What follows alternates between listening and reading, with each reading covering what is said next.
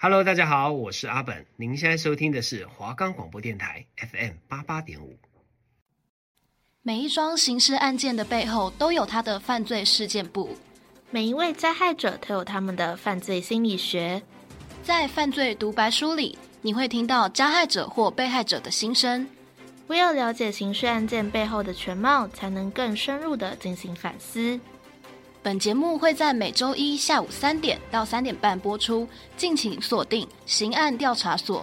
我们将带领着大家化身为侦探，一同深入探讨各大刑事案件。我们的节目可以在 First Story、Spotify、Apple Podcast、Google Podcast、Pocket Cast、Sound Player 还有 KKBox 等平台上收听。搜寻华冈电台就可以听到我们的节目喽。大家好，我是犯罪心理学解说员 Coco，我是犯罪事件部解说员 Hana，欢迎收听刑案调查所。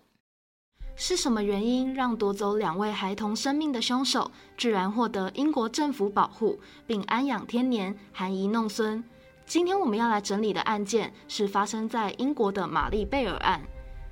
一九六零年，英国的斯科兹伍德镇还是个贫民区。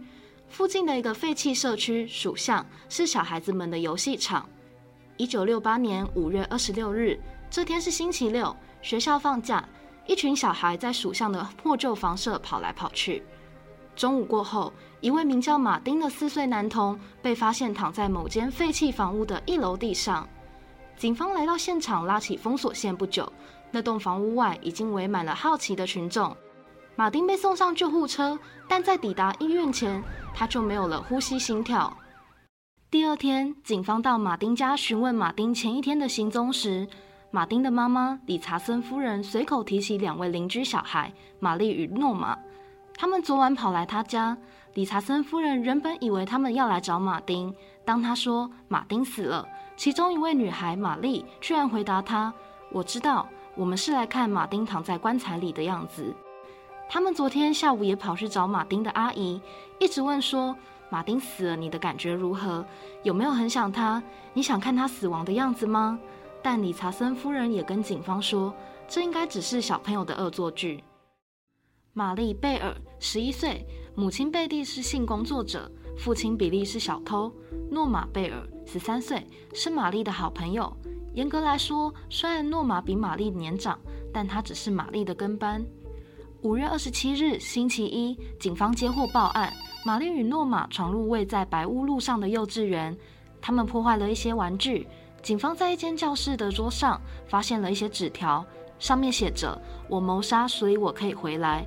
注意，我谋杀了，以及我们谋杀了马丁·布朗。”但警方并没有重视这件事，只是把玛丽写的纸条也当作是小朋友的恶作剧，所以对玛丽跟诺玛给予口头警告后，就让他们回家了。经过法医仔细的验尸后，还是无法确定马丁身亡是遭受到人为的暴力伤害，还是自然死亡。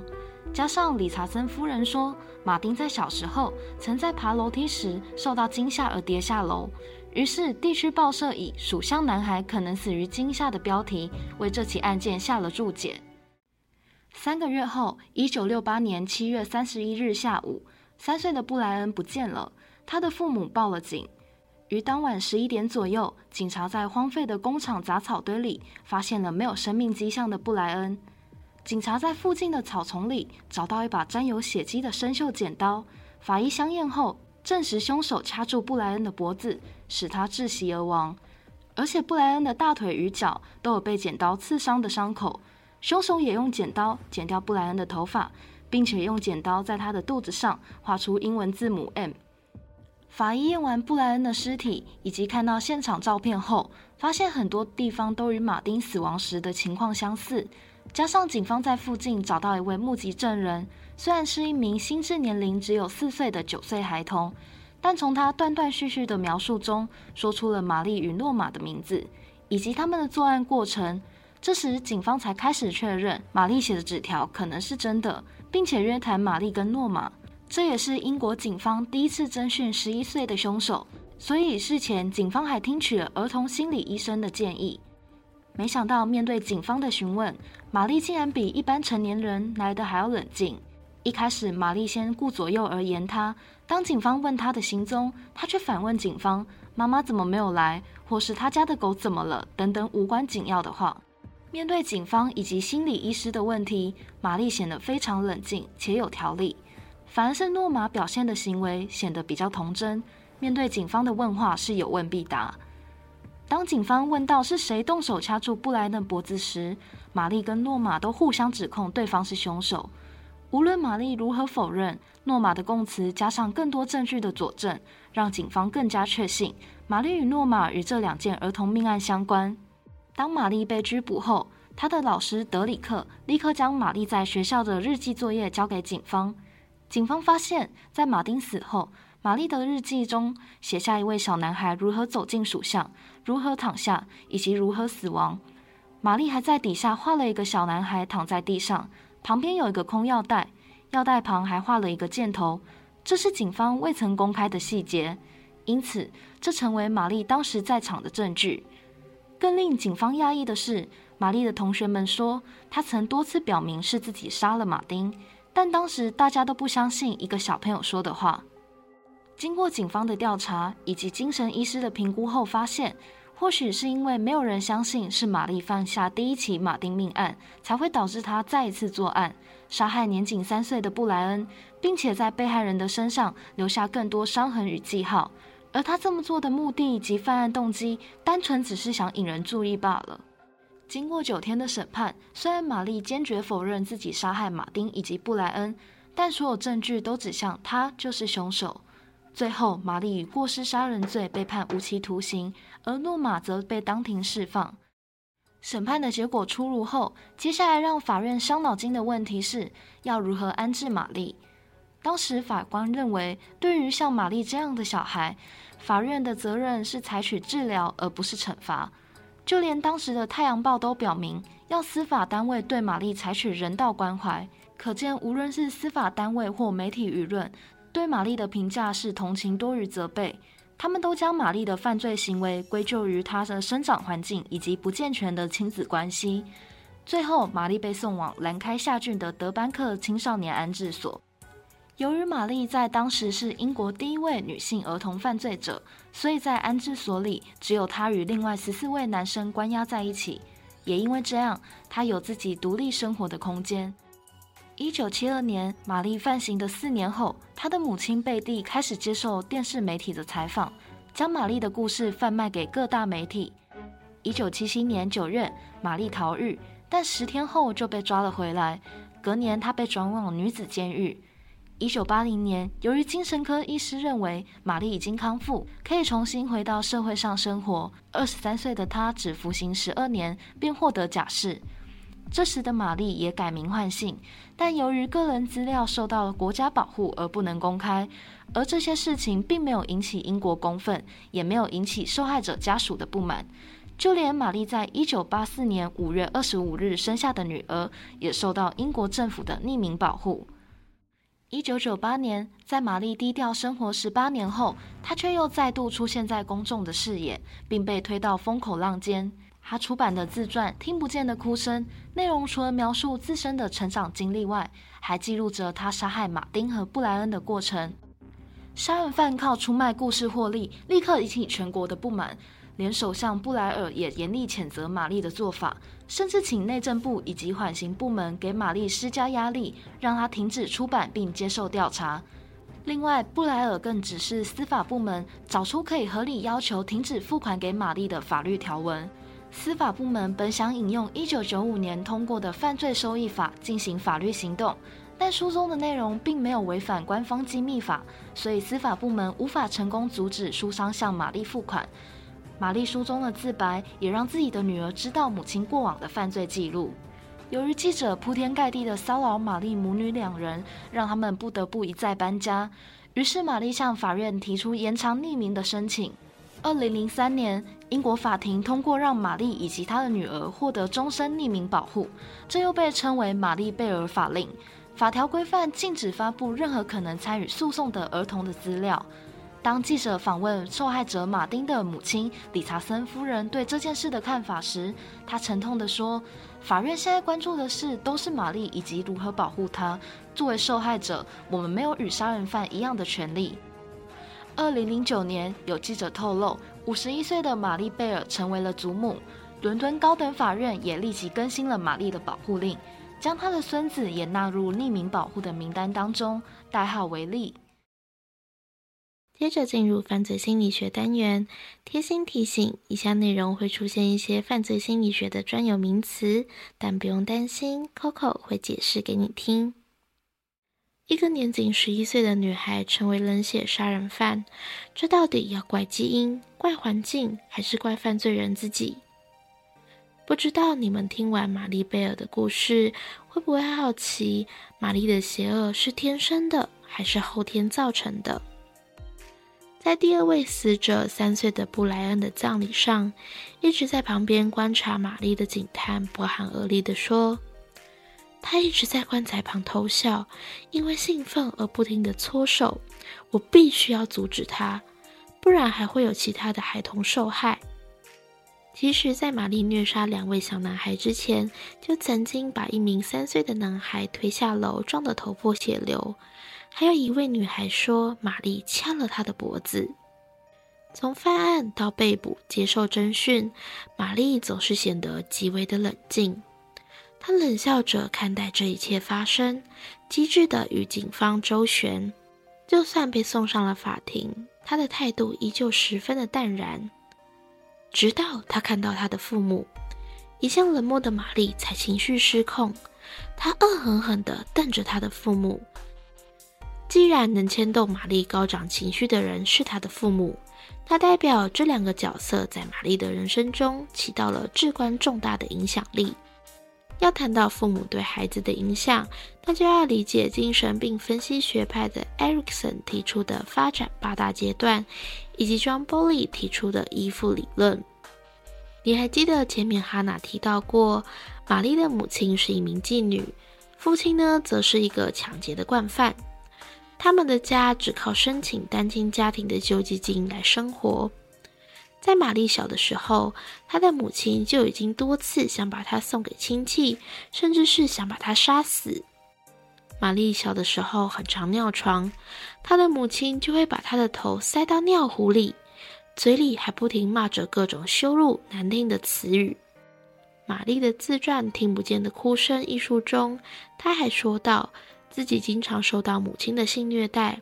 四岁时就被母亲当作性道具来引诱嫖客，还被强逼观看或者是参与母亲与嫖客的性虐待或者是吸毒的行为。随着玛丽被虐待的时间越来越长，即使她受到母亲的挨打，也只是会恶狠狠地双眼瞪着她的母亲，她从来不会哭。你回想看看自己四岁的时候，是不是还在幼稚园里，整天跟你的同学嘻嘻哈哈的快乐的玩耍？但那个时候的玛丽正遭受到她的母亲各种的虐待与凌辱。四岁是一个什么样的发展年龄？Erikson 将人格发展分为八个阶段，其中第三阶段，也就是四到六岁，这个时期孩子的重要关系焦点正巧就在于家庭。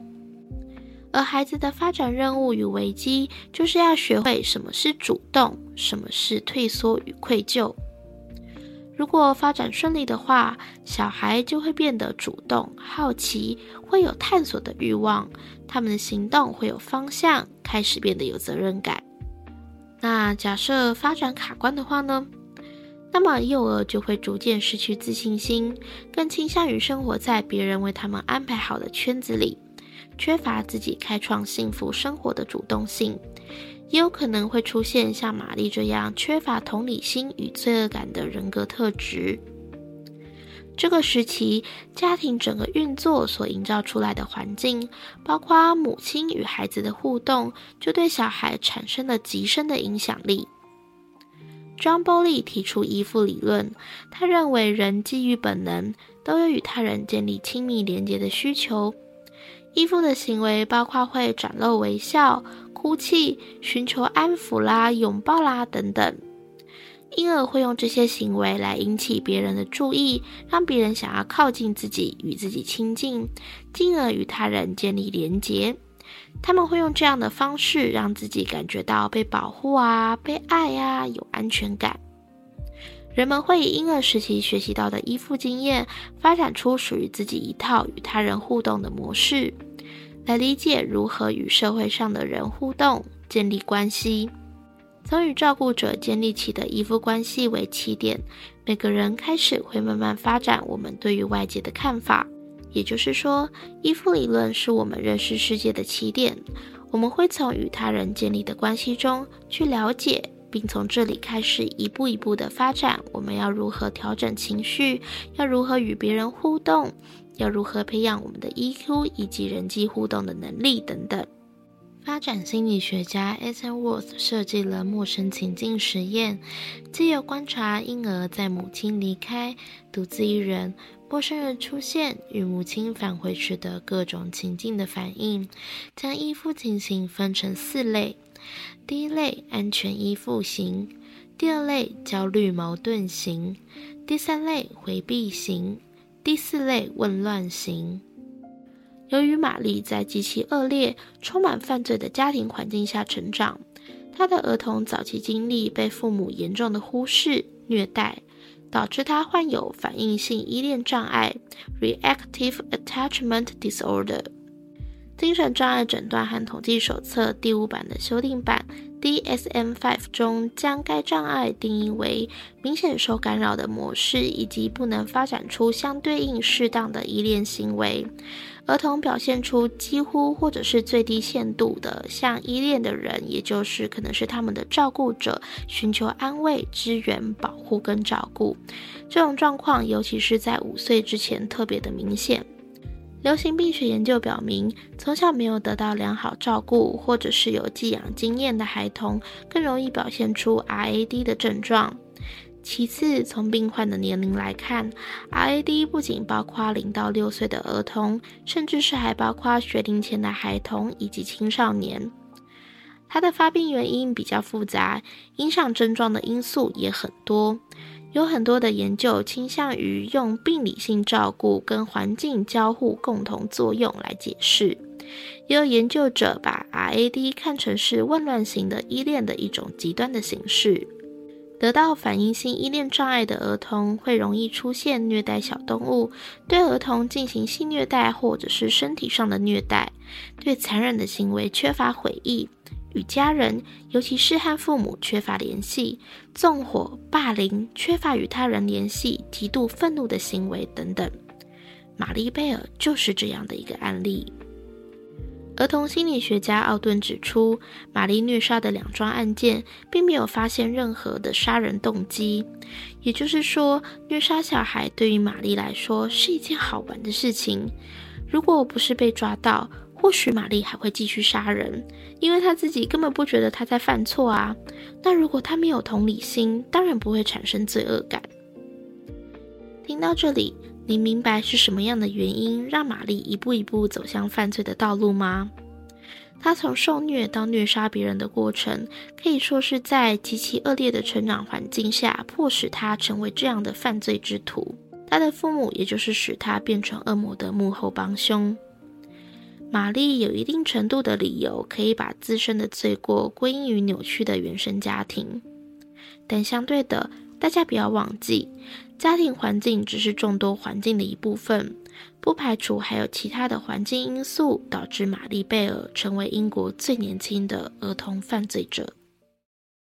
哈娜，当你完整的厘清玛丽贝尔案这个刑事案件之后，加上了解事件背后的犯罪心理学，你有什么独白要跟观众朋友分享呢？听完玛丽贝尔一案，让我们了解到。父母对于孩子的影响非常大。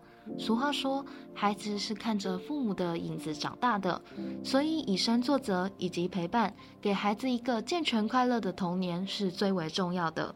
案件中说到，玛丽的母亲是性工作者，父亲是惯窃，且母亲还让年仅四岁的玛丽与男人发生关系。所以，玛丽的父母不但没有尽到父母该尽的责任，也疏忽了对玛丽的关爱及教育。或许玛丽的前额叶皮质受损，使她冷血，毫无羞愧感及罪恶感。但最大的根源归咎还是在玛丽的父母身上。玛丽犯下的种种罪行，我认为与其说是发泄，更像是为了引起关注。要是玛丽生长在一个健康的家庭，三岁时没有因为母亲的疏忽掉下窗户，结果或许就会有所不同。另外，虽然说诺玛只是被陷害的无辜小孩，但我认为他也应该接受心理咨商及治疗。毕竟，诺玛参与了玛丽惨无人道的行凶过程，想必这对孩子的身心影响也非常大。嗯，我很认同哈娜讲的，玛丽的父母没有尽到照顾的义务的这件事情。我最近在上发展心理学，老师就有讲到，在宝宝刚诞生的最初的几分钟，是母婴肌肤接触的最佳时机，就是那个护理师会把宝宝拿来放到母亲的胸口，然后让他们肌肤接触这样子。对，这个在婴儿出生的这这几分钟是最佳的时机。妈咪生产后的六到十二个小时是亲子建立情感的最敏感的时间。这段时间，只要爸爸跟妈妈和 baby 接触的时间够长的话，就会对宝宝产生更强烈的亲情。但这件事情如果套用在玛丽身上，其实就不太成立，因为玛丽的妈妈其实根本就不太确定这个肚子里面的小孩到底是不是。是不是现在的这个爸爸的？而且生下小孩之后，他就是想把玛丽送给别人嘛，然后就是没有成功，到最后还想要把玛丽杀死。其实知道。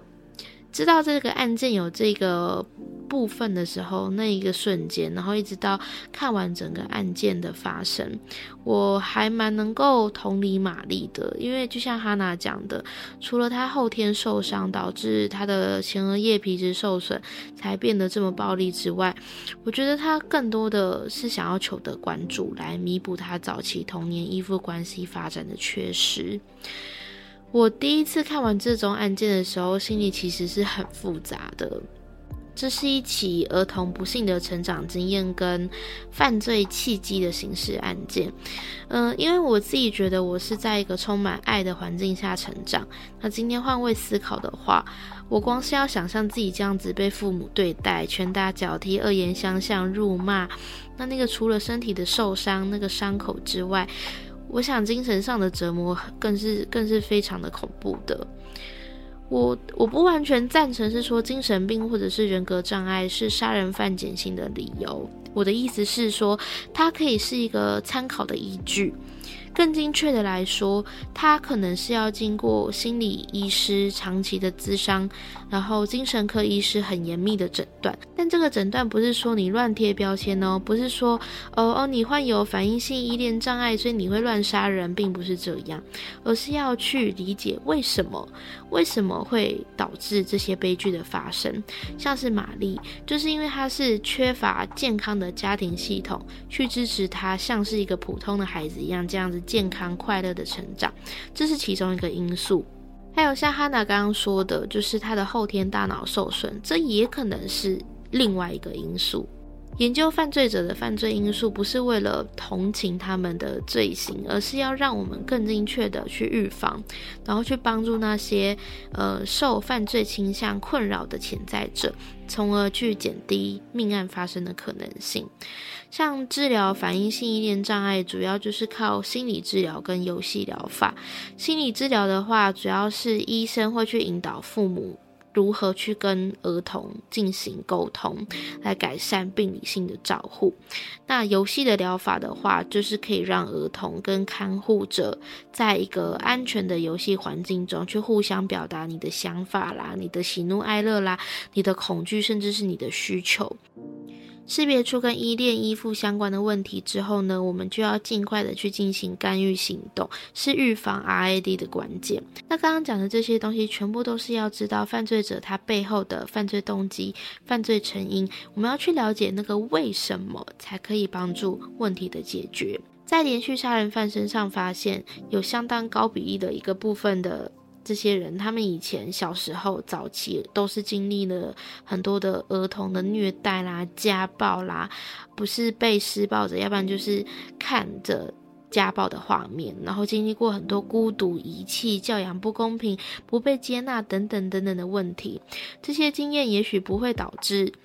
呃，他们的杀人的犯罪行为马上就显现出来，但是确实有可能是成为一个契机的。那只要没有人去开启它，当然它就不会产生作用。但是不知道哪一天，可能就是有一个很突发的事件，或是很重大的一个事件发生了，可能就会成为压垮当事人的最后一根稻草。那说不定这个开关就会被开启。儿童这个阶段是人的一生当中是一个最重要的发展的阶段，因为我们就是立即在这个发展上面去开展我们往后的生命历程。那人是一个连续的个体，所以会有很多很多的研究都想要探讨出我们要在一开始宝宝的时期啊，就要怎么样教出有妻子、守规矩啊，很有创造力啊，很有自制力、啊，很有同理心，然后又会关怀的这种的小孩，或者是他至少是要。嗯，不会去随便乱伤害别人的孩子。那无论是今天谈的亲子之间的依附关系，或者是人格发展的阶段，高品质的亲子教育、家庭系统的建立，都是奠定孩子性格很重要的一环。儿童犯罪案不多，但是只要一发生，其实就有很大的一部分都脱离不了家庭的教育。家庭是人的一生中第一个接触到的团体，也是一生基本性格行为养成的地方。当然，犯罪的因子除了受到家庭、学校等环境的影响之外，当然也会受到基因的交互作用而造成。那些儿童犯罪者除了要接受法律的责任之外，其实还有一点，我觉得更重要的是要去接受心理的咨商。那更进一步的话，甚至要去接受药物的治疗，才可以帮助他们解决根本的问题，引导他们走向更正确正向的道路。我想，如果这个世界上面多一点关爱，父母多给孩子们一些正向的关注的话，我相信儿童的犯罪几率是会降低的。希望天下的青鱼子都是在一个充满爱的系统中学会爱人与被爱，大家健康快乐。那这集刑案调查所就到这边，我们下集再见，大家拜拜，拜拜。